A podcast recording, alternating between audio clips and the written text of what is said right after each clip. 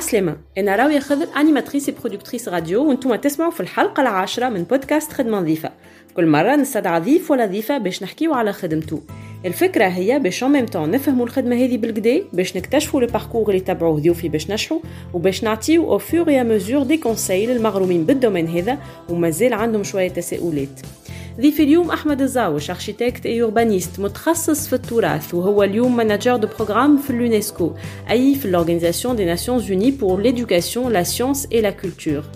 أحمد قرا هندسه معماريه في تونس وفي فرنسا ولكن غرامه بالتراث خلاه في الآخر يتبع ثنية منظمات الدوليه اللي ينشطوا في برشا بلدان واللي عندهم برامج مخصصه بور لا بروتيكسيون اي لا فالوريزاسيون دو باتريمون هو اليوم يعيش في قطر ويخدم على برنامج مخصص لليمن بور لا بروتيكسيون تاع الباتريمون نتاعو والريستوراسيون زادة. إحنا حكينا على التراث بيان سور ولكن حكينا زيادة على الهندسة المعمارية في حد ذاتها على القراية متاعها في تونس وفي فرنسا والفرق بيناتهم. على أهمية الثقافة العامة في المجال هذا ولا كيوريوزيتي دون سافوار بلوس كما قلت لكم حكينا على التراث وأحمد فسر لنا علاش هو اختار يخدم في اليونسكو وحب يخدم اليونسكو وكيفاش وصل يخدم في اليونسكو فسر لنا زاده لو مود أوبيراتوار دو سو جونر دورغانيزم. وأخيرا حكينا على علاقته بتونس والمدينة نتاعها ونشاطه الجمعياتي فيها. نخليكم تسمعوا ديسكوسيون مع أحمد زاوش وكان عجبتكم نزيتي با باش تحطوا دي كومنتير ولا دي لايك باش تبارتاجيو اي سورتو دو فوز ابوني لوحدة من لي بلاتفورم دو ديفوزيون كيما سبوتيفاي وإلا ديزر ولا ساوند كلاود وإلا ابل بودكاست Google Podcast. Bonne écoute. Parce que l'architecture, voilà, c'est la, projection au sol des rapports humains, des interactions, d'une pensée des bâtisseurs. Euh, j'ai eu la chance d'interviewer des figures majeures des arts et de l'architecture, que ce soit euh, Daniel Buren, Massimiliano Fuxas, euh, Claude Parent, Paul Virilio. J'ai toujours voulu travailler à l'UNESCO. Alors, il n'y a pas d'agence de l'UNESCO, en tout cas en mon temps. L'UNESCO n'est pas présente en Tunisie. Et vraiment, le stage, c'est le seul moyen de percer dans les organisations internationales يطلبوني كيفاش نعمل ستاج لي كونساي اتسيتيرا جو leur explique que les stages à l'UNESCO ne sont pas rémunérés uh, you have to be likable معناتها si on t'aime bien et que tu as une personnalité الناس نجموا يخدموا معاك ويرتاحوا لك c'est là où tu peux percer parce que c'est un, c'est un domaine c'est un secteur où tu peux pas travailler seul c'est impossible Ahmed شنو احوالك عايشك لاباس Ça va, très bien. Moi, je suis contente. Euh, au fait, euh, وانا جايه نخمم قلت on est quasiment au dixième épisode et femme ثلاثة منهم في المدينة un, un, un, pourcentage énorme alors que j'ai pas l'habitude de enfin j'ai perdu l'habitude plutôt donc سندس وليلى وتو انت فرحانه اللي رجعتوا هنايا اليوم باش نحكيو على ان ميتيي اللي انا يظهر لي en tout cas à titre personnel il est un peu méconnu ou encore pas très bien connu في تونس un corps de métier اللي ساعات on se demande même كيفاش العباد ياخذوا الباك يوصلوا له tellement on n'en parle pas tellement on ne on le valorise pas اللي تقول كيفاش يجي المخ عبد باش يخدم المهنه هذه اليوم باش نحكيو على الاركيتكتور احمد Ahmed Zaouch, donc euh, architecte, euh, urbaniste, manager de programme euh, à l'UNESCO, à l'UNESCO. Et puis on parlera aussi slash politologue, ça c'est un passage par Tadit B. Donc je n'arrive à la الكل. Ahmed انا باش نبدا بالكيستيون la plus classique. كيما قلت l'architecture en fait ما ما ما يحكيولكش عليها وانت صغير ما ما تعرفش tu sais qu'il y a des gens qui construisent des bâtiments mais tu sais pas c'est quoi l'univers derrière tout ça انت l'architecture كيفاش تعرفت عليها voilà, l'architecture, j'ai eu la chance de baigner dedans tout petit. J'ai toujours habité avec mes parents Felmdin Amtatouns et euh, dans une maison traditionnelle avec un patio. Et du coup, j'ai toujours été une curiosité, un éveil, un attachement très fort à, à l'architecture traditionnelle, au patrimoine en particulier. Mmh. Mais c'est aussi euh, une inquiétude en fait qui m'a euh, renvoyé vers les, les études d'architecture parce que quand tu habites Felmdin et que tu es jeune, autour de moi, un peu partout, ce que tu vois, c'est pas de très belles opérations qui sont assez récentes dans l'histoire Felmdin, mmh. c'est des destructions des destructions, euh, des infractions au code du patrimoine, des monuments qui s'effondrent, des maisons qui se vident. Euh, c'est des commerces de matériaux et du coup, ça a toujours été un motif de d'intérêt et de préoccupation. Et donc, d'ailleurs, c'était cette période-là, les Salofia, les, les plus grands changements. Donc, euh, les années 80, fin des années 80, 90. C'est oui, c'est début des années 90 avec les 90, premières exactement. opérations euh, d'envergure, à la fois des opérations de valorisation comme euh, toutes celles qui ont été initiées, les premiers hôtels de charme aussi mmh, quand on était mmh, à l'école d'architecture ensemble. Je me souviens Exactement. que c'est là que les premiers hôtels commençaient à voir le jour. Euh, c'est aussi les l'ASM qui a connu yes. son heure de gloire à yes. l'époque. Y avait un centre pluridisciplinaire et qui était nos voisins. Donc je Donc, les voyais. l'association de sauvegarde de, Médine, de, la Médina, voilà. De Tunis, absolument. Ouais. L'INP aussi qui a fait un très beau travail. Et puis, euh, donc c'est comme ça que j'ai baigné tout petit dans, dans ce milieu. Ensuite, j'ai étudié au lycée Carnot à Tunis, qui était aussi euh, lycée Bourguiba. Et donc, du coup, euh, je traversais tous les jours le centre-ville, le Medina, dans un bâtiment à l'architecture vraiment incroyable. Où quand on se balade, le lycée Bourguiba, on a l'impression de, de voir les fantômes d'une institution qui a un peu disparu, avec ses, ses, ses tables d'époque, ses architectures, ses salles de théâtre, les vitraux, certaines parties du bâtiment qui étaient toujours fermées et qui alimentaient plein de tout l'imaginaire des mm. étudiants, de fantasmes, etc. Donc j'ai toujours été dans dans ces lieux un peu historiques. Donc, et donc une sensibilisation, ça que vraiment. Euh, oui, par du fait de voilà du du lieu où j'habite et puis euh, des fréquentations des amis. Et donc j'en parlais justement. En fait, j'en parlais et je voulais toujours faire de l'architecture. On me disait, je suis une famille de médecins, mais non, mais oui,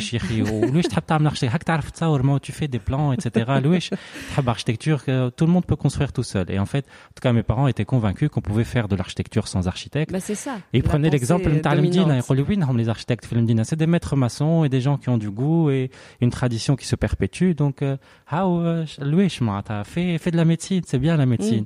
كل واحد لازم يولي طبيب en fait كيما بوه كيما امه كيما الناس الكل donc l'architecture dans une famille de médecins ça paraissait sinon un peu fou du moins totalement inutile en fait ouais, ouais. Mais malgré tout, j'ai tenu bon et donc j'ai commencé mes études d'architecture après le bac. J'ai fait une année à l'école d'architecture de Sidi Boussaïd, qui était euh, très très belle année avec. C'est là qu'on euh, s'est connu. C'est là qu'on s'est connu, absolument. Et puis ensuite, j'ai eu l'occasion de et la chance de pouvoir partir et de de voir autre chose. En fait, je voulais aller en France depuis toujours. Et du coup, je donc à l'école spéciale d'architecture. J'ai eu mon master d'architecte.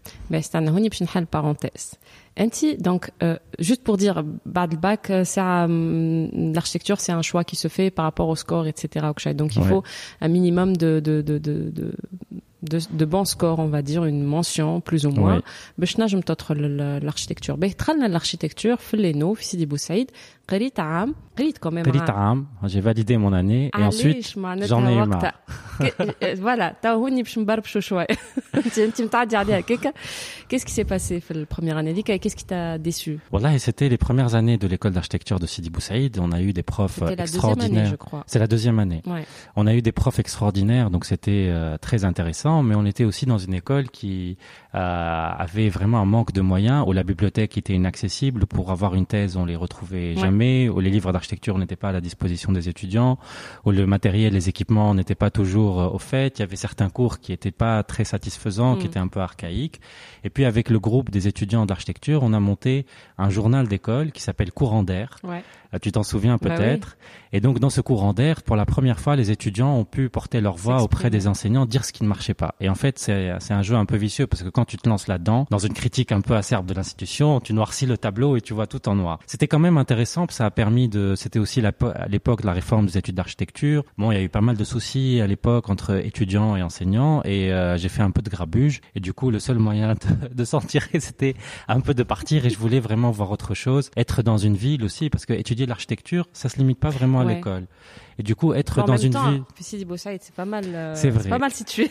tu vois, mais quand tu étudies, par exemple, euh, Picasso ou alors le surréalisme ou le mouvement moderne d'architecture et que tu n'as pas accès ni dans les librairies, ni à la bibliothèque de l'école, aux ouvrages de base, alors que dans d'autres villes, un peu partout en Europe, tu as cinq conférences en ville sur le même thème, des mm. expositions itinérantes, où tu as un contact avec des praticiens, des historiens, des chercheurs. Donc c'était vraiment un milieu plus attractif et plus attirant. Et j'avais déjà des amis qui y sont allés. Donc, je crois qui fait, tu t'alimentes justement de tout ça à côté Comment tu savais Parce que nous, en tout cas, pour ma part, en première année, je me posais même pas ce genre de questions. Qu'il y avait mieux ailleurs, je me Donc, quand tu me Wallah, أنا كنت جيب des profs en fait de l'école d'architecture. Euh, j'avais des profs extraordinaires qui ramenaient euh, pas dans des couffins les livres de leur bibliothèque personnelle et, à qui et donc on pouvait consulter les livres et on les restituait à la fin de l'année. Qui nous mettaient en contact aussi euh, avec des gens qui faisaient des conférences, qui invitaient, essayaient autant que possible d'inviter des professeurs étrangers. et puis surtout, j'ai eu pas mal d'amis et de cousins qui ont eu la chance de partir directement après le bac. Donc, et du coup, je voulais absolument suivre un peu le modèle et je voyais euh, ce qu'ils faisaient, je prenais des nouvelles et ça s'est suscitait une forme voilà d'intérêt, de curiosité, de jalousie peut-être parfois. et je me suis dit, il faut absolument que j'arrive à convaincre mes parents parce que c'était pas facile. avoir euh, un coup. Oui. non, je vais quitter, قالوا لي قلت لك اعمل médecine قلت لهم ليه ما نحبش نعمل médecine قال لي كنت تحب تعمل médecine on va faire des sacrifices on t'enverra où tu veux mais l'architecture à l'étranger c'est hors de question moi je leur ai dit c'est l'architecture ou j'arrête les études ou rien قال لي arrête les études Carrément.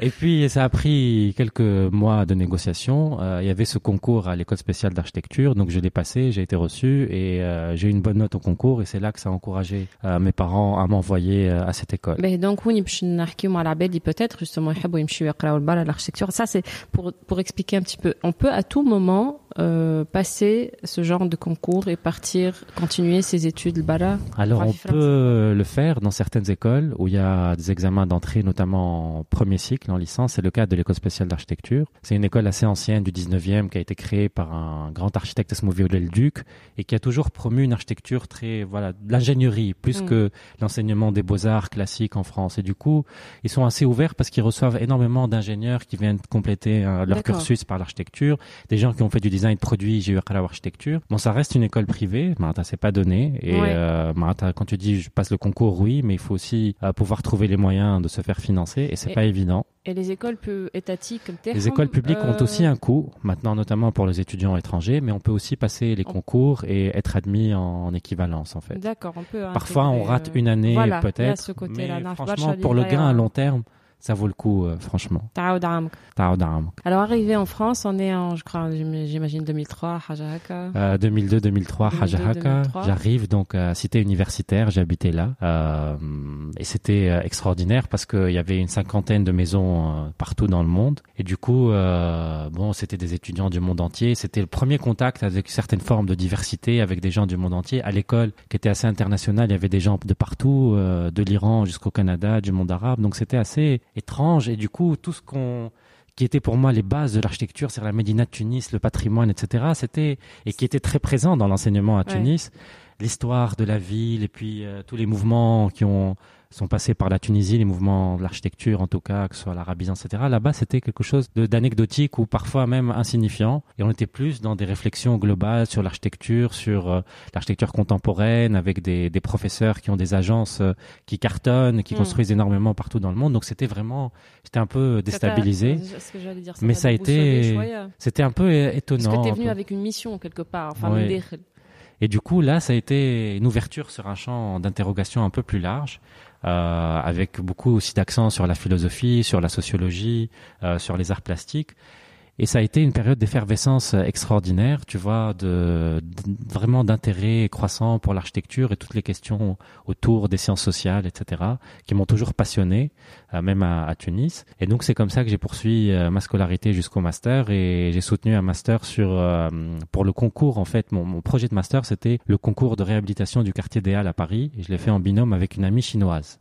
Donc c'était vraiment passer de la Médina de Tunis à un concours pour la ville de Paris pour le quartier des Halles avec avec une binôme chinoise, c'était c'était quelque chose d'assez délirant pour l'époque, mais challenge. C'était un challenge, mais c'était une très très belle époque. Et puis très vite après le master d'architecture, bon, il y avait une certaine forme aussi d'insatisfaction. Bon, c'est le même euh, cursus Fitouns que que Absolument. Euh, c'est trois ans en licence, cinq ans en master et puis éventuellement post-master pour faire soit un doctorat, soit... Avec une spécialisation, Zeda Avec une spécialisation.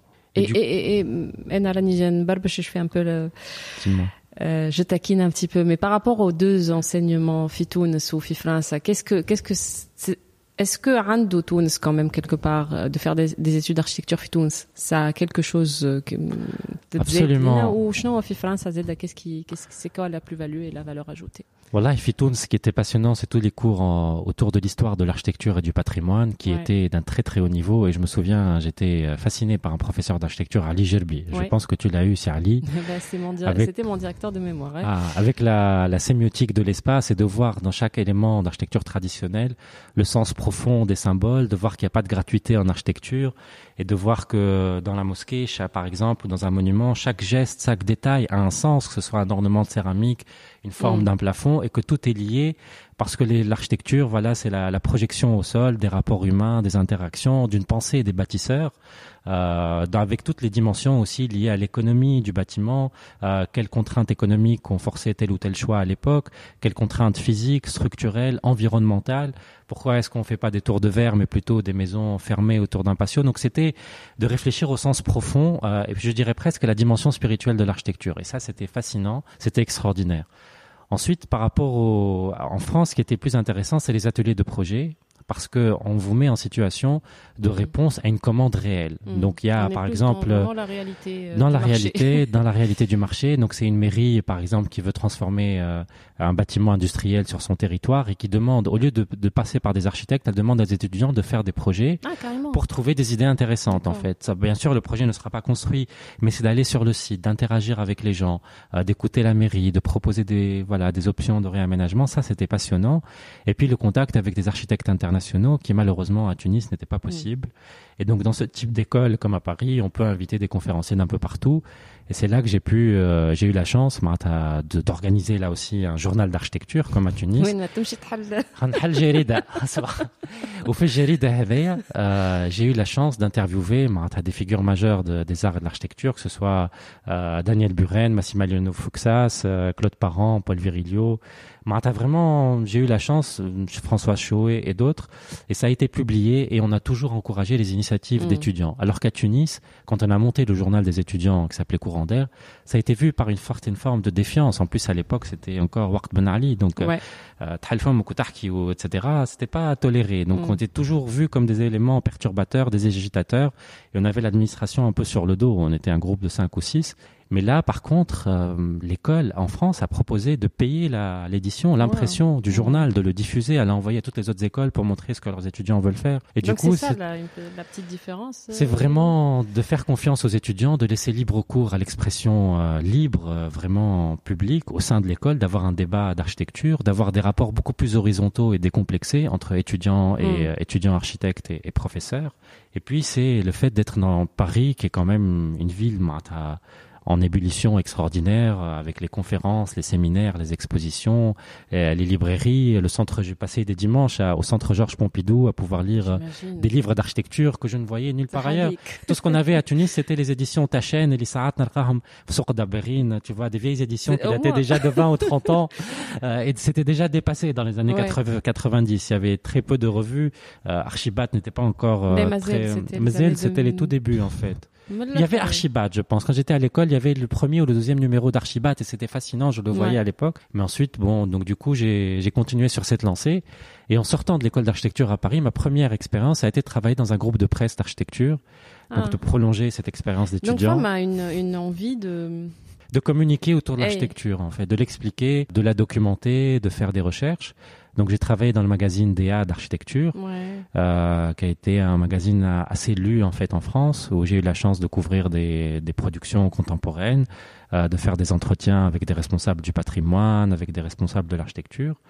Et puis par la suite, euh, chemin faisant, j'ai travaillé dans des agences de conseil à Paris, dans des agences d'architecture. Est-ce que Hedoum a justement les contacts qu'on se fait, les grands architectes qu'on interviewe, les, euh, les conférenciers, les temshil, Est-ce que c'est quelque part, et là je me permets parce que je peux, on peut aussi donner des conseils, euh, développer son réseau, bien sûr, de manière différente. Hedoum, on est vraiment dans le, virtuel et dans les réseaux sociaux, etc. Mais à cette époque-là, de prendre contact avec toutes ces personnes-là, est-ce que c'est quelque chose qui, euh, qui t'a aidé dans la construction construction de ta carrière professionnelle. Le, réseau que tu t'es fait à travers euh, ce genre d'activité para-universitaire. Franchement, sans ces expériences para-universitaires, j'aurais jamais pu euh, réussir ce petit bout d'expérience professionnelle qui est la mienne. Ça a été un élément fondateur d'y aller au culot. Quand tu vas à une conférence à Paris, que tu as Rem qui est là,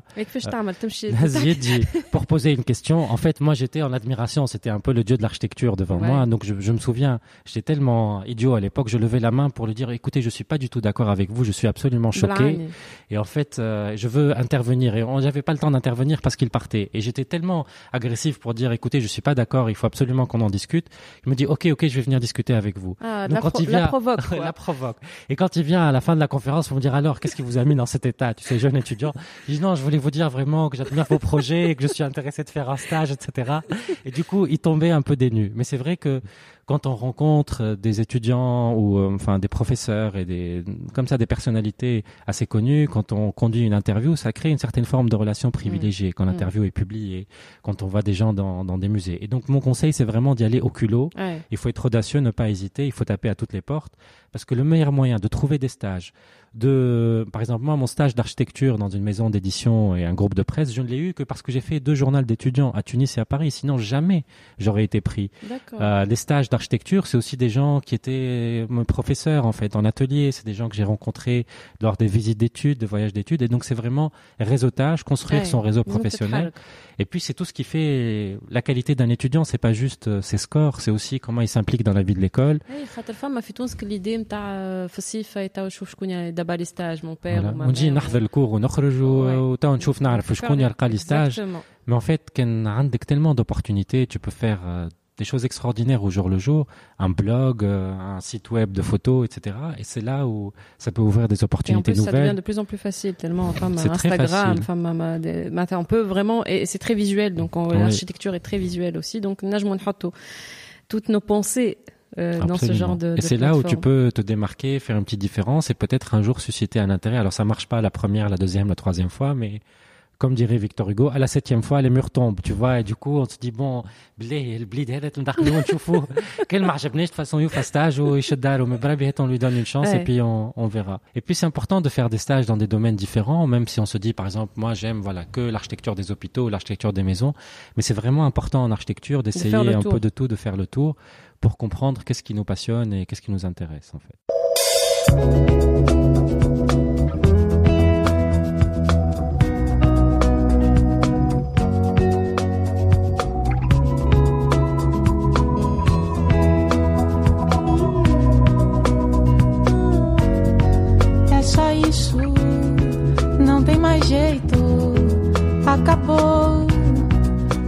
sorte, que dizer.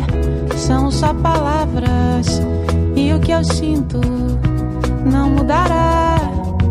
Tudo que quer me dar é demais, é pesado, não há paz. Tudo que quer de mim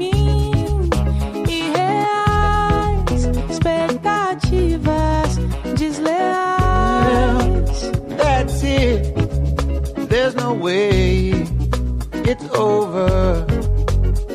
Good luck. I have nothing left to say. It's only words, and what I feel won't change. Tudo que quer me dar. Everything you want é to give me. It's é too much. It's heavy.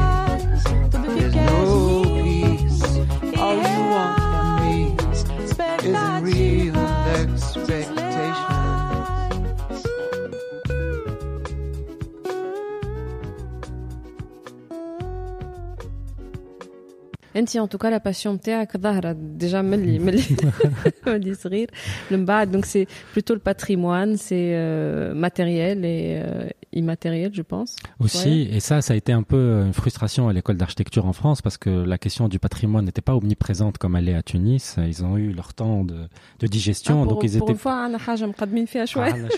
il y, a, il y a quand même un intérêt, en tout cas un enjeu croissant pour le patrimoine que mm. j'ai ressenti à l'époque à l'école d'architecture. Et, et, je, et je voyais que l'architecte, tu vois, bon, qui pouvait faire des projets, répondre à une commande ou reconvertir un bâtiment, معناتها الفورس دانفلونس نتاعو صغيره ياسر pour changer معناتها سياسه نتاع patrimoine ولا changer une manière de sauvegarder et du coup je voulais poursuivre mes études pour à Sciences Po Paris donc j'ai passé un concours et là c'était l'occasion d'étudier davantage les questions donc foncières d'un bâtiment les questions économiques les politiques de la ville l'urbanisme les politiques de sauvegarde du patrimoine les conventions internationales donc c'était un peu l'échelle d'un bâtiment de l'architecture contemporaine à celui du quartier, d'une ville et comment sauvegarder le patrimoine euh, dans ces ensembles euh, historiques. Donc attends, Malte euh, master, Kamalt l'école Col 5 ans et après Vous êtes un autre master. D'accord. À Sciences Po Paris en urbanisme et aménagement du territoire. Très bien. Donc pour pouvoir développer pour pouvoir m'intéresser davantage voir c'est-à-dire que l'architecture du côté de la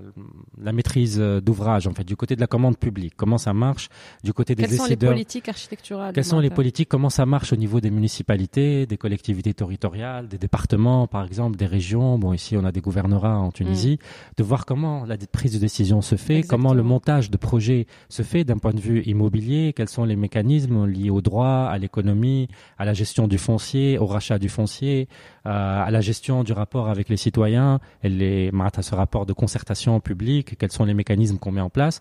Donc c'était vraiment du côté de la décision publique de voir comment ça pouvait marcher pour faire changer les choses. Mais a pas d'équivalent dans ce genre de formation. Euh, voilà, il y a un institut, je pense, d'urbanisme à Tunis. Il y a la faculté des sciences juridiques, politiques et sociales aussi, qui étudie le droit et notamment le droit immobilier, le droit foncier. Ouais. Euh, on a un code du patrimoine à Tunis depuis 94, mais qui n'a jamais été appliqué, et les, décrets-lois, bien qu'ils sont prêts, n'ont jamais, jamais encore été votés. Donc c'est pour ça qu'on a un cadre juridique et politique totalement inefficace pour mm. protéger le patrimoine en Tunisie, euh, bien qu'il y ait une nouvelle volonté politique qui, essaie de, de, faire changer les choses depuis quelque temps, depuis au moins un an ou deux. Mais là, c'était vraiment différent parce que c'était aussi un contexte de mise en réalité, donc de commande publique, euh, d'interaction. On, devait produire des études pour euh, des maires ou des élus locaux. On devait euh, proposer des options sur comment organiser une concertation, par exemple, entre les riverains et les décideurs pour réaménager une place publique, voir quel est l'impact sur le quartier, quel type de monument valoriser. Donc c'était vraiment multidisciplinaire. C'est ça qui était intéressant. C'était d'aborder l'architecture sous l'angle aussi économique, politique, ah, social, tous les enjeux qui sont liés à, l'intervention dans un, dans un espace public en fait. donc ça a été intéressant. Donc j'ai fini mon master euh, d'urbanisme. J'ai travaillé dans, dans des agences aussi de conseil dans ce domaine. Et puis, dernière étape donc du cursus euh, universitaire, j'ai voulu entreprendre une thèse que je n'ai toujours pas soutenue en histoire du patrimoine, en histoire culturelle et sociale euh, de l'art et du patrimoine à la Sorbonne, que je n'ai toujours pas soutenue parce que j'ai préféré. Quand j'ai trouvé un job, je me suis lancé en plein dedans, mais j'ai validé déjà cinq années. J'espère soutenir euh, bientôt, bientôt sur les processus de patrimonialisation en Tunisie, c'est-à-dire. processus, alors c'est un terme un peu, c'est un jargon un peu savant, mais concrètement, c'est étudier toutes les étapes, les trois étapes clés qui font qu'un patrimoine devient un patrimoine, c'est-à-dire l'inventaire, euh, ensuite la protection juridique éventuellement, donc euh, les textes de loi, etc. Et puis la requalification, donc tout ce qui est euh, valorisation économique, reconversion, changement d'affectation d'un lieu. Et donc ce sont ces trois chaînes qui font la patrimonialisation d'un lieu. On étudie pour savoir qu'est-ce qu'on a, on le protège ou on le classe, et puis on revalorise et on donne une vocation nouvelle. Et donc moi j'ai essayé de voir du temps du protectorat français c'était intéressant de voir que on s'intéressait beaucoup à l'architecture antique. à l'architecture traditionnelle c'était plus comme euh, des arts un peu mineurs par rapport à, l'importance de l'antique, de l'archéologie antique, de Carthage, des musées. Il y avait un art croissant en fait pour pour l'architecture traditionnelle, mais pas tant que ça. Et c'était surtout quand il s'agit d'architecture traditionnelle, fort stamar tout ce qui est euh, monuments civils et religieux, qui m'a les grandes mosquées, ouais. Turba. Ce n'est que plus tard vraiment les les, euh... les palais, euh, les maisons un peu un peu plus ordinaires, euh, la ou le Et donc je voulais voir comment le centre d'intérêt, en tout cas au niveau des autorités du patrimoine, كيفاش تبدل وكيفاش petit à petit خلطنا les classements المدينة نتاع تونس وشنو معناتها les perspectives كيفاش est-ce qu'on a construit une science du patrimoine et on a constitué un savoir sur le patrimoine avant et après le protectorat français. Et il y a plusieurs idées reçues dans ce domaine parce que j'ai retrouvé euh, des fonds d'archives très intéressants en Fibélis, euh, le fonds Poinceau. Et l'Ihoma 3, c'est une famille qui a donné trois générations euh, de responsables du patrimoine Fitouns. le secrétariat des arts indigènes où euh, eh ben, on s'est rendu compte qu'il y avait quand même une conscience patrimoniale très importante. Ils ont fait même des relevés en train d'étudier, de codifier les motifs, euh, les formats, les matériaux, etc. Il y a eu aussi des premiers classements de Zé où il y a de Tolba. Donc, mm. c'était plus complexe que ça. Et puis, ils travaillaient en concertation avec des autorités locales et des élites locales très instruites et très au fait. Mme Hassan Hosni Abdelwaheb et d'autres. Donc c'était essayer d'y voir un peu plus clair. Alors mm. euh, la thèse avance un petit peu, mais il y a encore du boulot. en tout cas, ça a l'air passionnant, dit comme ça. Non, non, mais sérieusement, en fait, euh, la, la, question d'Imapchnaj, j'essaie quand même de le, le, aussi, c'est passionnant ce que tu racontes, mais de le transférer un petit peu. Fi un jeune qadis mafik. Donc, l'yum, un jeune, ce qui est intéressant, euh, c'est le fait qu'il intime vite l'essentiel, les études bara. Donc, euh, le, le plus le col, et que tu as gardé quand même en tête euh, de, de, de, de, retravailler tout ça à la Tunis ou à le patrimoine de Tunis. Est-ce que c'est un truc qui est venu presque, on va dire spontanément, ou elle a dit, mais tu avais en tête, elle dit, elle dit, euh, même euh, le master, euh, Sciences Po, c'était aussi pour pouvoir appliquer certaines, certains process fitouns. Là, ça a toujours été un centre d'intérêt d'étudier le patrimoine, mais aussi tout ce qui concerne l'artisanat, le tourisme et son application en Tunisie. C'était l'objectif, c'était de retourner, de faire des projets, d'améliorer la sauvegarde du patrimoine. Alors que c'est pas évident que tu appliques les, les, le process il est déjà en marche et tu viens peut-être J'imagine que tu as trouvé des blocages. Tu trouves des blocages à J'ai toujours voulu euh, travailler dans une institution qui sauvegarde le patrimoine. Donc j'ai fait des stages à l'association de sauvegarde de la Médina de Tunis. Euh, c'était des stages vraiment passionnants. Mais j'ai toujours voulu travailler à l'UNESCO. Alors il n'y a pas d'agence de l'UNESCO, en tout cas en mon temps. L'UNESCO n'est pas présente en Tunisie. Elle a existé il y a très longtemps. Mais là, euh, l'UNESCO euh, a un bureau régional au Maroc. D'ailleurs, pour ah tous les gens. Ça existait, bah, Michel Voilà, le, ça a été un arbitrage politique. Tu sais, c'est une organisation d'États membres en fait. L'UNESCO, c'est intergouvernemental. Donc il y a eu un siège à Tunis. Je crois qu'il y a eu un contexte un peu politique un peu difficile à l'époque et donc le bureau régional pour l'ensemble des pays du Maghreb a été déplacé de Tunis à Rabat. Hmm. Donc là, le bureau qui couvre tous les pays dont la Tunisie est à Rabat et pour tous les gens qui cherchent des stages, c'est ce bureau-là il faut. C'est facile de, de, postuler pour un stage l'UNESCO? Wallahi, euh, c'est assez. Moi, je pense c'est euh, c'est pas facile, mais c'est accessible. En fait, il y a un site web, euh, Stage Web UNESCO, qui permet de mettre une candidature en ligne. Euh, il faut aussi euh, contacter les gens. Moi, j'ai eu la chance d'avoir euh, directeur de master MTA Efficience Po, Lihawa UNESCO, donc il m'a aidé, il m'a recommandé. Mais le réseau.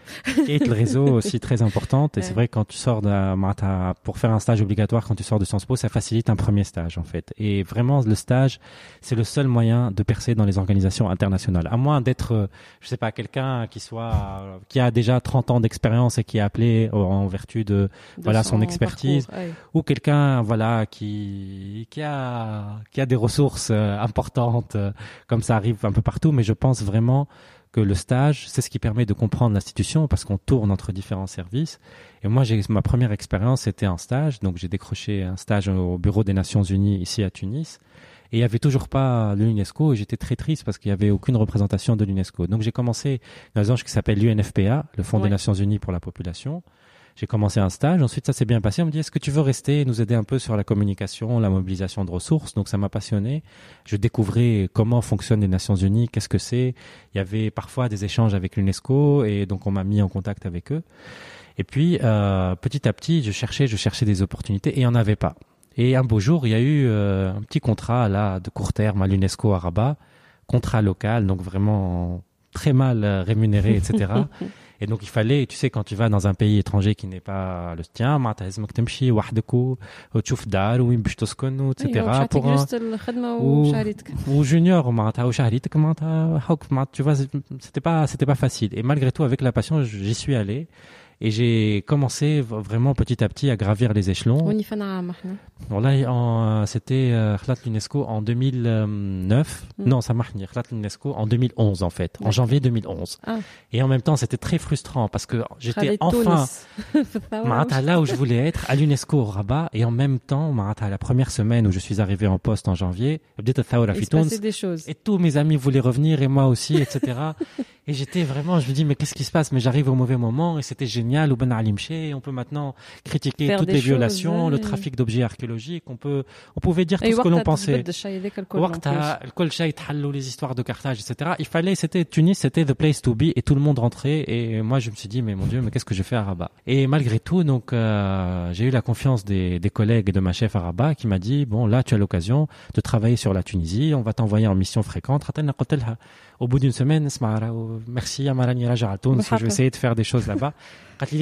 On va t'envoyer souvent à la et essayons de faire des choses. Et donc c'est comme ça ah, que. c'est pas mal ça. C'est vraiment un beau geste quoi. Oui, c'est comme ça que j'ai commencé. Ça a été très long parce que ça a été toujours des contrats précaires euh, de courte durée, sans visibilité. les contrats dans ce type de. de voilà, et moi j'ai eu des contrats. Euh, les contrats les plus courts que j'ai eu c'est trois mois. Euh, les plus longs à l'époque c'était trois, six mois. ensuite un an.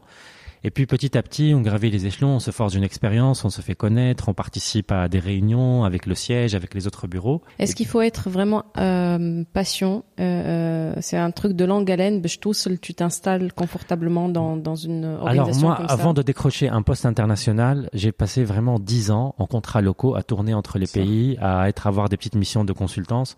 Mais c'est un processus extrêmement compétitif compétitif parce que euh, évidemment les gens du monde entier y bah postulent. C'est des postes qui sont prisés parce que voilà c'est assez attrayant au niveau de siège éjectable.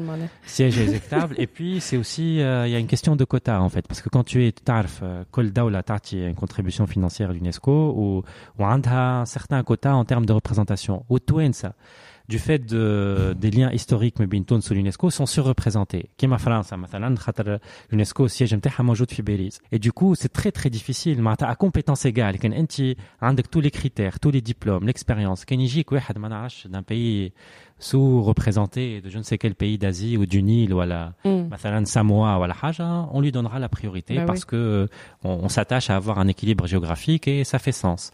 On donnera la priorité aussi à des femmes qui donc euh, s'il y a des jeunes femmes qui nous écoutent, vous avez plus de chance, allez-y, foncez. Mais vraiment, il faut commencer, accepter de commencer. Malheureusement, Nata Kifiji ou Nibarsha, Yotlubun, le stage, les conseille, etc. Je leur explique que les stages à l'UNESCO ne sont pas rémunérés. Et ça, ça décourage beaucoup de gens, en fait. Et souvent, j'ai l'impression que les gens fraîchement sortis de l'école veulent déjà un poste de manager, directeur, yursu, etc. Ça, c'est vraiment, euh, euh, la dernière décennie. C'est la dernière génération et on le voit souvent et euh, avec des prétentions aussi salariales très importantes.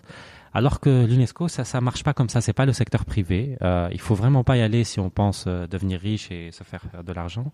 C'est un métier passionnant, mais euh, pour construire sa crédibilité et quand on rentre jeune dans ces organisations internationales, ça prend beaucoup de temps. Et moi, ça m'a pris 10 ans. Quand on est senior, ça va, on est bien. Voilà, et quand on est senior, euh, ça va. On est bien. alhamdoulilah, ça va. Et donc après Rabat, j'ai postulé. Ça a été très long. le processus de sélection a pris neuf mois. Et donc j'ai atterri au siège de l'UNESCO. Donc c'était dans le sein des saints, au cœur de la machine à Paris, à Paris. Énorme machine, un bâtiment construit par Le Corbusier, Marcel Breuer et d'autres, où il y a des, des, conférences internationales, où il y a tous les programmes, les décisions qui se votent. Et j'étais aussi pendant euh, l'adhésion euh, historique de la Palestine comme membre à part entière, ah État membre de, euh, de l'UNESCO. Et ça, ça a été. C'était en 2014, je pense. Ou 2013 ou 2014, je m'en souviens pas euh, exactement de la date. Et c'était un moment extraordinaire parce qu'il y a eu vraiment une mobilisation de plusieurs États membres. C'était assez historique. Et c'est la seule organisation onusienne au monde où la, où la Palestine est reconnue à part entière. Et c'est assez conforme à l'esprit de l'UNESCO parce que l'UNESCO, chaque État, c'est une voix. Et donc, euh, un pays d'Afrique subsaharienne a exactement le même poids qu'un pays, pays que les États-Unis d'Amérique, par exemple. Donc ça a été l'adhésion de la Palestine, c'était un argument de fierté euh, très important, et ça a été aussi le moment où ça a fragilisé l'organisation parce qu'il y a eu euh, une coupure financière des États-Unis, un retrait d'Israël, un retrait des, États-Unis à ce jour, qui a imposé à l'UNESCO d'essayer de faire la même chose ou plus, mais avec beaucoup moins de moyens. Mm. Donc c'était une période où il fallait réformer les programmes au siège, et ça a été euh, vraiment une période extraordinaire. Constructive, j'imagine. Constructive. tu étais là pour euh, pendant cette réflexion-là. C'était pour comment on va, on a, on a 30% ou 50% du budget en moins que ce qu'on avait. Comment est-ce qu'on peut maintenir nos programmes d'éducation au patrimoine, FIGAF, Sautouz, avec zéro budget? Qu'est-ce qu'on va faire? Comment repenser différemment Comment est-ce qu'on peut faire des manuels d'éducation au patrimoine quand on n'a même pas d'argent pour les éditer Donc il fallait innover, mm. avoir une réponse très rapide. Euh, essayer d'être euh, efficace avec moins d'argent. Et je pense que l'organisation, en tout cas l'UNESCO, euh, en est ressortie renforcée parce que il y avait beaucoup de choses, comme beaucoup d'organisations et beaucoup d'institutions internationales, qui n'étaient peut-être pas essentielles. Donc il fallait vraiment voir où est-ce qu'on fait la différence, comment faire mieux avec moins d'argent et je pense que ça a permis de rationaliser les, le déploiement des ressources humaines, le déploiement des programmes et la manière dont l'UNESCO intervient en fait.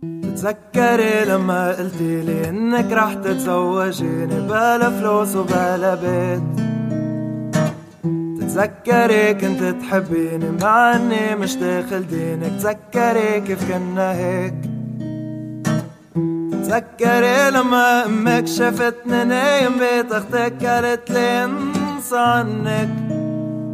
واتفقنا نضلنا هيك بلا دور وطنطنت بلا كرافات وصبحية. لما لقيت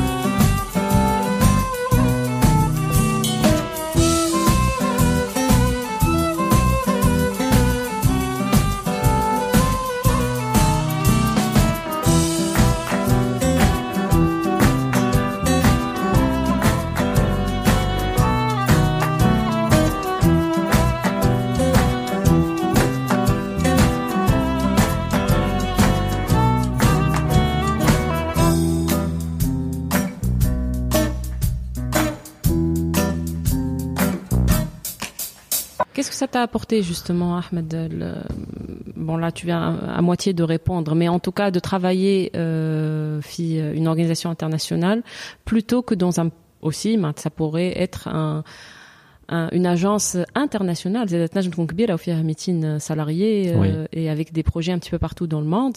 C'est quoi la différence entre les deux? Voilà, c'est euh, l'UNESCO, contrairement à une agence de conseil international, c'est un peu l'agence intellectuelle des Nations Unies. Donc c'est l'agence des Nations Unies pour l'éducation, la science et la culture, qui a un mandat qui a été créé après la deuxième guerre mondiale pour euh, promouvoir une coopération dans ces domaines de l'éducation, de la science et de la culture, dans l'esprit des hommes, euh, donc pour pacifier les sociétés. Et ce qui est intéressant, c'est que l'UNESCO est la gardienne de conventions internationales. En fait, dans le domaine de la culture, l'UNESCO a cinq conventions internationales, dont la convention de 72, de 2003, de 2005, de 70, qui fixe euh, des standards internationaux sur comment sauvegarder le patrimoine, comment quels sont les enjeux, comment impliquer euh, la société civile, quels sont les critères de qualité. Et c'est un peu euh, standard setting instrument. On dit c'est vraiment on fixe les instruments, les critères internationaux. Et du coup, cette mission normative, c'était passionnant parce qu'il y avait quelque chose d'universel euh, et il y avait aussi la possibilité de travailler sur euh, l'ensemble des États membres. L'UNESCO a 193 États membres, une cinquantaine de bureaux. Y a 1000 sites qui sont sur la liste du patrimoine mondial. Euh, il y a toutes ces conventions. Il y a des domaines de compétences très pointus, comme euh, par exemple on travaille sur l'éducation, sur euh, l'alphabétisation, sur la réforme de l'éducation. Dans la question des médias, on travaille sur la sécurité des journalistes, sur la liberté d'expression. Dans les questions des sciences, on travaille plus à la protection des écosystèmes et des biosphères. Dans le domaine du patrimoine, qui est mon secteur, donc on travaille sur la, le suivi des sites sur la liste du patrimoine mondial, les classements, la lutte contre le trafic d'objets archéologiques, la sauvegarde du patrimoine immatériel, comme tu l'as dit, l'appui aux industries culturelles et créatives, tout ce qui est cinéma, danse, euh, mm. art performatif, etc. Donc c'est un, un, mandat assez large. Et puis contrairement à d'autres groupes euh, internationaux, il y a une neutralité politique à l'UNESCO. En fait, l'UNESCO, c'est vraiment une organisation apolitique, c'est une organisation d'États membres euh, dont les programmes sont mis en œuvre par des experts dans leur domaine, dans ces différents secteurs, et qui a donc une crédibilité et qui peut travailler avec tout le monde, aussi bien la société civile euh, que les euh, gouvernements successifs, que le secteur privé, et à la la possibilité de fédérer tous ces acteurs. Et j'ai trouvé mon épanouissement là-dedans parce que voilà, c'était d'abord euh, un, environnement multiculturel avec euh, moi j'ai des collègues dans tous les postes que j'ai occupés jusqu'à ce jour. nationalités représentées, donc c'était très enrichissant. Euh, FAMA, donc les programmes qui sont superbes, notamment ce côté normatif, le suivi des conventions, les projets de réhabilitation, et je te dirai plus tard qu'est-ce qu'on fait concrètement aujourd'hui. Mm. Et puis, euh, vraiment d'être dans, dans ces, ces structures de prise de décision qui essaient de, de faire avancer les choses. Donc ça, moi, ça m'a, ça m'a intéressé. Et je trouve que c'est un métier différent de celui qu'on ferait en agence de conseil parce que euh, en agence de conseil, peut-être tu agirais comme un expert ou un spécialiste pour produire une étude ou un, ou un livrable particulier. la situation tu n'as pas seulement un rôle d'expert dans un domaine tu dois aussi gérer la mise en œuvre d'un programme. Donc tu es gestionnaire, tu mobilises les ressources pour ton programme, l'UNESCO a peu de budget. Comment tu gères la communication de ton programme, la communication diplomatique aussi avec les États membres auprès desquels tu es redevable les progrès ou des relations avec de concertation avec la société civile. Il y a aussi les actions de formation que tu peux organiser. Tu appuies aussi la production d'études, de recherche. Euh, ça aussi c'est intéressant. Il y a tout le côté de commune de plaidoyer le des enjeux euh, d'intérêt public et puis surtout ce qui est intéressant je pense c'est là l'argument qui m'intéresse le plus à l'UNESCO c'est que tu peux travailler dans des pays euh, très très différents et du coup tu te nourris d'expériences et de pratiques d'un peu partout dans le monde. Alors que dans, tu travailles dans un cabinet, Mathalan, Fitoun, soit là ailleurs, tu travailles sur un territoire géographique particulier.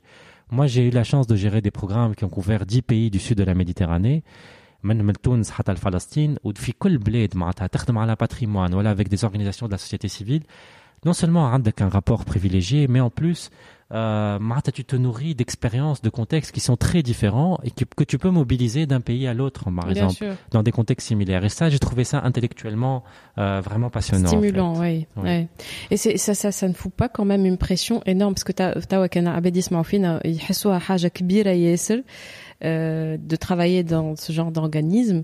Comment on, on dépasse, euh, comment dire, vais pas dire le syndrome de l'imposteur, mais comment comment on, se on se donne confiance? Voilà, c'est difficile de, de, se donner confiance parce que c'est une mission très large et puis on n'est jamais seul. C'est ça la chance. C'est-à-dire que l'UNESCO, quand tu travailles dans un pays, moi là, je gère le portfolio culture, réhabilitation du patrimoine au Yémen.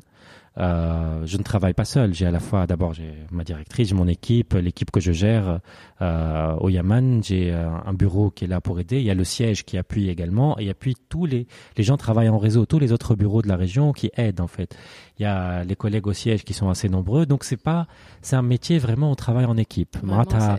moi, on me dit souvent, non, ton best achievement, voilà la chose dont tu es le plus fier. Franchement j'ai du mal à imaginer un succès qui serait du fait de ma propre initiative uniquement. Peut-être qu'il y en a quelques-uns, mais c'est souvent un travail d'équipe.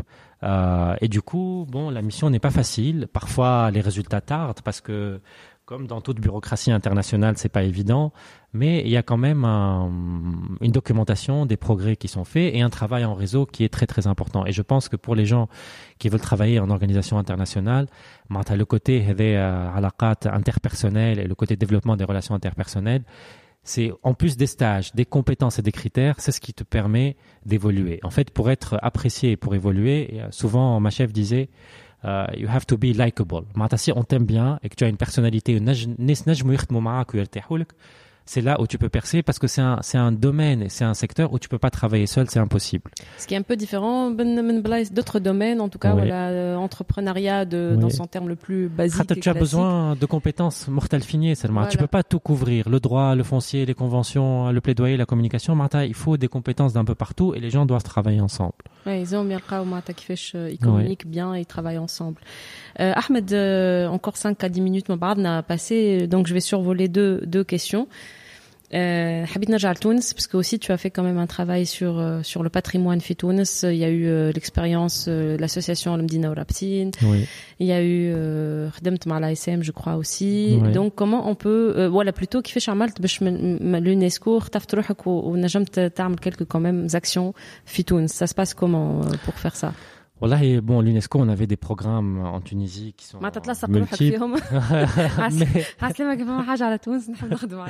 mais qui m'a après la révolution j'étais frustré de devoir quitter le pays parce que voilà, j'avais l'occasion de travailler à l'UNESCO, euh, même plus à une échelle régionale ou internationale, et donc je voulais faire quelque chose fitouns.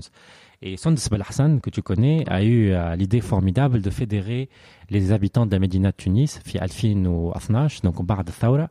Quand on voyait que Bard Thawra, il y avait un relâchement encore plus important de l'État, les monuments euh, Erkham, Ouzliz ou Shaïd Be'af au vu au sud de tout le monde le nombre de monuments détruits, voilà, les infractions les itars, c'était incroyable. Et donc, les habitants ont essayé de se structurer pour la première fois de l'histoire d'Andine pour que la gestion du patrimoine ne soit plus du seul fait inter les autorités, l'ASM ou ou mais que les habitants ordinaires, le commerçant, le restaurateur, la mère de famille اللي ماهيش du tout spécialiste بتاع matrimoine تبدا عندها مدخول وعندها الفرصه باش تعبر على رايها pour dire معناتها شنو معناتها selon le, le droit au patrimoine ce qu'on appelle معناتها le droit نتاع كل مواطن de participer à identifier شنو هو les priorités نتاع الباتريمون شنو هما les opérations à faire شنو هما الاولويات et le droit à tirer un profit aussi de la valorisation du patrimoine donc on a créé cette association avec une trentaine de membres اسمها المدينه والرابطين euh, Medina et de Faubourg, mm. Association Action Citoyenne en Medina. Il y a eu plusieurs initiatives et l'un des projets phares, je pense, ça a été euh, le travail de euh, de documentation et de valorisation des hammams historiques نتاع المدينه مدينه تونس عندها تقريبا كانوا عندها في ال 19e siècle 50 حمام وكيف بدينا ليتود نتاعنا في الجمعيه لقينا اللي مازالوا منهم اقل من 20 وممكن 20 اخرين معناتها sur les 50 تهدوا au cours des 10 dernières années donc il y a une accélération de destruction donc on voulait اول حاجه نعملوها ان ريليفي باش نفهموا شنو هو الباتريمون نتاع الحمام حتى واحد يحكم حمام يقول لك حكايه فارغة وحمام وتمشي وبتسخون وش فيه هو لويش تراث تمشي تغسل وتخرج وساعات فما عرس ولا تور وكهو مي ان فيت كيف عملنا ليتود شفنا الباتريمون هذايا عمره لا تلهوا به que c'est un conservatoire de techniques architecturales. Bah, mais le 11e siècle jusqu'à nos jours, tu as tous les styles. C'est aussi un lieu de rituel, de fête. a plein d'obstacles. Les, euh, les factures ont, ont explosé parce qu'ils peuvent plus chauffer au charbon. Les conditions d'hygiène, ils doivent mettre la céramique, ils n'ont plus de coûts pour restaurer. Et puis le public ne fréquente plus. Donc on a fait des expositions internationales. On a ramené 20 photographes euh, Twins en résidence Houni.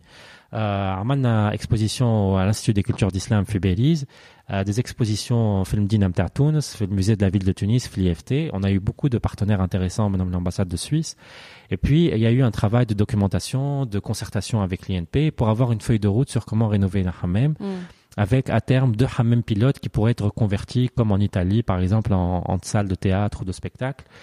Mais l'expérience associative, ça est في parce que c'est vrai que les premières années برشا ناس يجيو بالبينيفولا ويحبوا يخدموا كل اما كيف تشوف اللي tu n'as pas les moyens d'avoir des salariés في الجمعيه معناتها l'essoufflement s'essouffle في تونس مش سامحني le volontariat s'essouffle في تونس معناتها من بعد خمس سنين من بعد الثوره يمكن sur مئات الالاف الجمعيات يمكن شطرهم برك قعدوا يخدموا et si une association aujourd'hui n'a pas les moyens de se professionnaliser comme mm. c'est un petit peu notre cas c'est difficile de maintenir dans la longue durée mais néanmoins il y a encore des membres actifs qui, qui essaient de faire mm. bouger les choses Inch'Allah un podcast bientôt justement sur ça sur le, le travail associatif euh, qui peut aussi être euh, euh, un vrai boulot. Donc, euh, comment on peut évoluer vers ça pour garder justement ce côté euh, femme à les volontaires ou femme à ils sont salariés et donc ce qui permet de, de, de, pérenniser un petit peu le travail associatif. Donc, le hamem n'a pas été restauré. Pas encore. Pas encore. جيت انت لا فيزيت وقتها تفكر واستدعيتنا وحكينا على المشاريع c'était les premières fois que les médias parlaient de hammam والناس الباهتين j'ai eu aussi la femme Sofia Baraket donc oui, qui a aussi participé elle a fait de très très beaux magnifique hmm. dans un hammam d'hommes c'était la alors c'était ahurissant. Elle a réussi à s'introduire dans un hammam d'hommes, et à les photographier en pleine activité. Alors que d'autres, le hammam faire, le hammam en ruine. Et Sophie a fait un travail formidable, en fait, et ses photos sont superbes.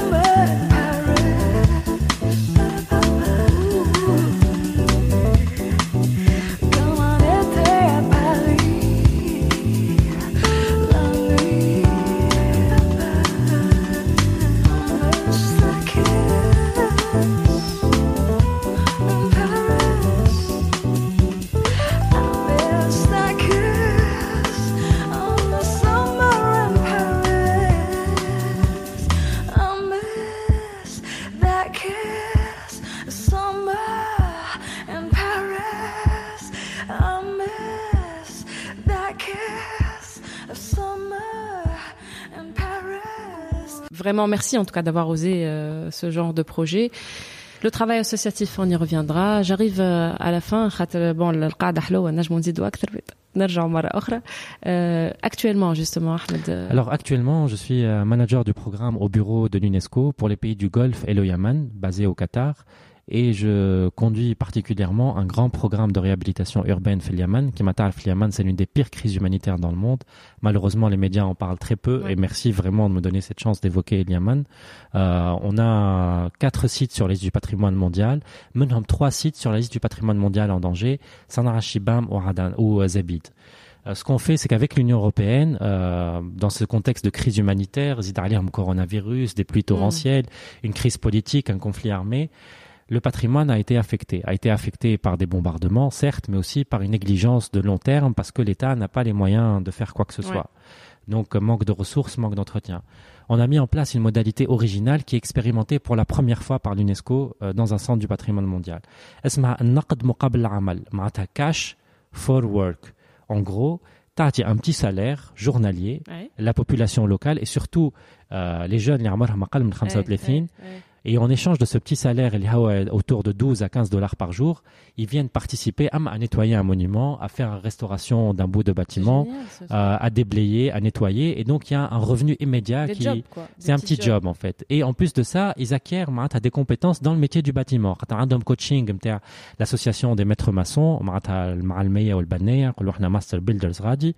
Donc, il y a un coaching sur le site pour acquérir des compétences. Et l'inchallah, quand le pays est dans une phase de reconstruction, il n'a ils donc, euh, on est en train de documenter les compétences concrètes, euh, techniques que les radines euh, ils sont en train d'acquérir.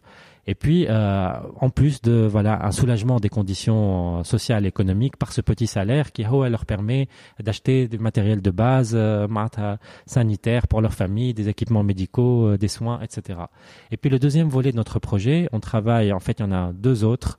Euh, un volet important qui est la lutte contre le trafic d'objets archéologiques, malheureusement un pays en conflit ديما Forcément. euh, Mm. les objets يهربوا لبلدان العالم الكل معناتها et c'est une catastrophe donc on essaie de faire un inventaire des objets archéologiques dans le pays on a fait des formations avec Interpol et la douane pour essayer de, de capter les objets avec les scanners euh, on forme des unités euh, de police à traquer les, le trafic illicite et à essayer d'avoir une restitution qui fait les objets يلقاو رواحهم dans les salles de vente internationales ونعرفوهم c'est des, c'est des Mhm, objets mhm. yéménites donc mettre les mécanismes juridiques pour restituer ces objets Et puis un dernier volet qui moi me tient beaucoup à cœur, c'est l'appui à la créativité euh, des artistes au Yémen. Alors Malheureusement, quand on, passe, on pense au yaman, on pense toujours à un tableau noir. Mais il y a encore des artistes, aussi bien au Yémen que yéménites dans la diaspora, qui ont une production contemporaine extraordinaire. Des cinéastes qui ont eu des prix ou euh, le Festival de Carthage. Des euh, filmmakers, donc des cinéastes, des producteurs de films, des graphic designers, des photographes contemporains qui ont vraiment un art, technicité et une pratique extraordinaire. Il y a des chanteurs, euh, il y a des poètes. Et donc, ce qu'on fait, c'est qu'on leur donne une petite subvention qui varie de 10 000 à 40 000 dollars. Bon, c'est déjà une grande subvention. Avec comme condition, c'est que le Mashrour Ali hein, Bouchouroumobi, يكون فيه business model اللي يمكنهم باش يدخل معناتها des revenus de manière pérenne après euh, l'exécution du projet. مثلا, on forme un- une petite association في صنعاء qui filme, qui qui euh, qui va euh, forme, qui forme déjà en fait de jeunes cinéastes à produire des films documentaires courts euh, et des petits rushs et à les vendre à la presse internationale qui peut pas accéder au pays. Donc comment générer des revenus? À des graphic designers qui après se trouvent à faire des rapports et de l'édition pour euh, toute cette armada d'agences humanitaires qui sont présentes dans le pays. C'est l'une des plus grandes présences au monde des Nations Unies dans un pays. Donc il y a plein de niches euh, d'emploi, les, les industries culturelles et créatives, pour les jeunes et partout dans la région MENA, c'est le secteur qui a le plus haut taux d'employabilité معناتها التشغيل نتاع les jeunes تحت 35 أكبر taux في la région MENA je crois que c'est dans ce secteur à peu près 85% donc il y a un potentiel inexploité mais il faut mettre les modèles économiques en place montrer que c'est possible de générer des revenus et en même temps appuyer euh, la situation des artistes sur toute cette chaîne de valeur mais le graphic design le photographe le cinéaste le euh, danseur et du هما qui sont dans une précarité très forte Ouais. dans un pays affecté par les crises où la liberté euh, d'expression est difficile même dans l'espace public où les financements dans ce domaine ne sont pas jugés prioritaires Ouais. parce qu'on pense souvent voilà, à la fourniture de médicaments, Bah de oui. soins. Mm. Et donc c'est un travail qu'on a démarré, il y a déjà des résultats prometteurs, on a 40 monuments qu'on a déjà restaurés et protégés et on a à peu près 100 autres dans les pipelines, Inch'Allah, pour Ouais, euh, l'année qui depuis vient. quand le démarrage du On a démarré en 2019. C'est pas mal. UNESCO, Union Européenne, avec euh, Sondouk Tadam Lishtimia, qui est le Fonds social pour le développement, qui est une grande ONG et qui fait un travail vraiment formidable sur le terrain, qui est une Et ce qui est association c'est que yéménite. ça peut être dans, dans, à des, des échelles différentes, transposées dans Absolument. d'autres pays On aussi. est en train de l'adapter maintenant fait l'Irak, fait Mossoul, Ouais. euh, en Jordanie, fait le site Nter Petra, c'est un site antique. Yes. Et Inch'Allah, peut-être que c'est quelque chose qu'on peut envisager, Zedafi Libya ou Hatafi Tunis. On chasse. On fera le bilan quand J'attends l'Alina. Moi, je fais l'Yaman, j'ai dans le Qatar, mais l'Yaman, Inch'Allah, un jour, on pourra y retourner ensemble. C'est une civilisation de 2200 ans. C'est les héritiers du, du, royaume de Saba, c'est l'Arabie heureuse et c'est un patrimoine exceptionnel. Ils ont les premiers gratte-ciel euh, du monde arabe, en fait, dans des architectures de boue, de pierres euh, mm. euh, plates et de briques. C'est absolument fascinant. Et c'est un patrimoine assez unique et c'est pas la responsabilité des Yéménites aujourd'hui de le protéger c'est un patrimoine Ah mondial donc c'est à nous tous sûr. en fait et c'est vraiment touchant de voir que Chake l'histoire ou Tbake ou une- Fitouns. Mm. ou qui tchouf naissent dans un contexte de guerre, qui vivent à moins de 1 dollar par jour, qui font des choses extraordinaires, qui ont cette créativité, qui gardent espoir, qui essaient de réformer les choses, c'est un sacré, sacré leçon d'humilité. Ça j'ai envie de gifler là les gens, de leur dire et en plus on trouve le moyen de détruire ce qu'on a en fait. et ça c'est hallucinant. Merci Ahmed à la discussion خاطر فيها برشا باسيون ما شفتش الوقت تعدى et c'est vrai qu'on y retournera inchallah معناتها dans quelques années voir ce genre de d'initiative bravo de tenir bon parce que c'est pas évident كما قلت انت في en tout cas le siècle de, de faire ce genre d'initiative et de choisir ce genre de de chemin de carrière. C'est très différent. Et peut-être des architectes qui sont euh, dans d'autres parcours. Mais parce que ça c'est un parcours assez atypique euh, mais euh, voilà, merci pour tous les conseils merci de l'armée peut-être dans des organismes internationaux. Qui n'hésite pas à m'écrire, m'a toujours disponible pour un conseil. podcast, les liens euh, vers Facebook, LinkedIn, Instagram, tout ce. J'ai toujours trouvé la chance de, de gens qui m'ont beaucoup aidé quand j'en avais besoin et du coup vraiment si je peux aider, n'hésitez pas à m'écrire. Ceux qui m'écoutent, je ferai de mon mieux. Je vous garantis pas une réponse, mais vraiment pour donner un conseil à tout moment, Merci beaucoup Ahmed Zaouch, à très vite. Aïchek, merci.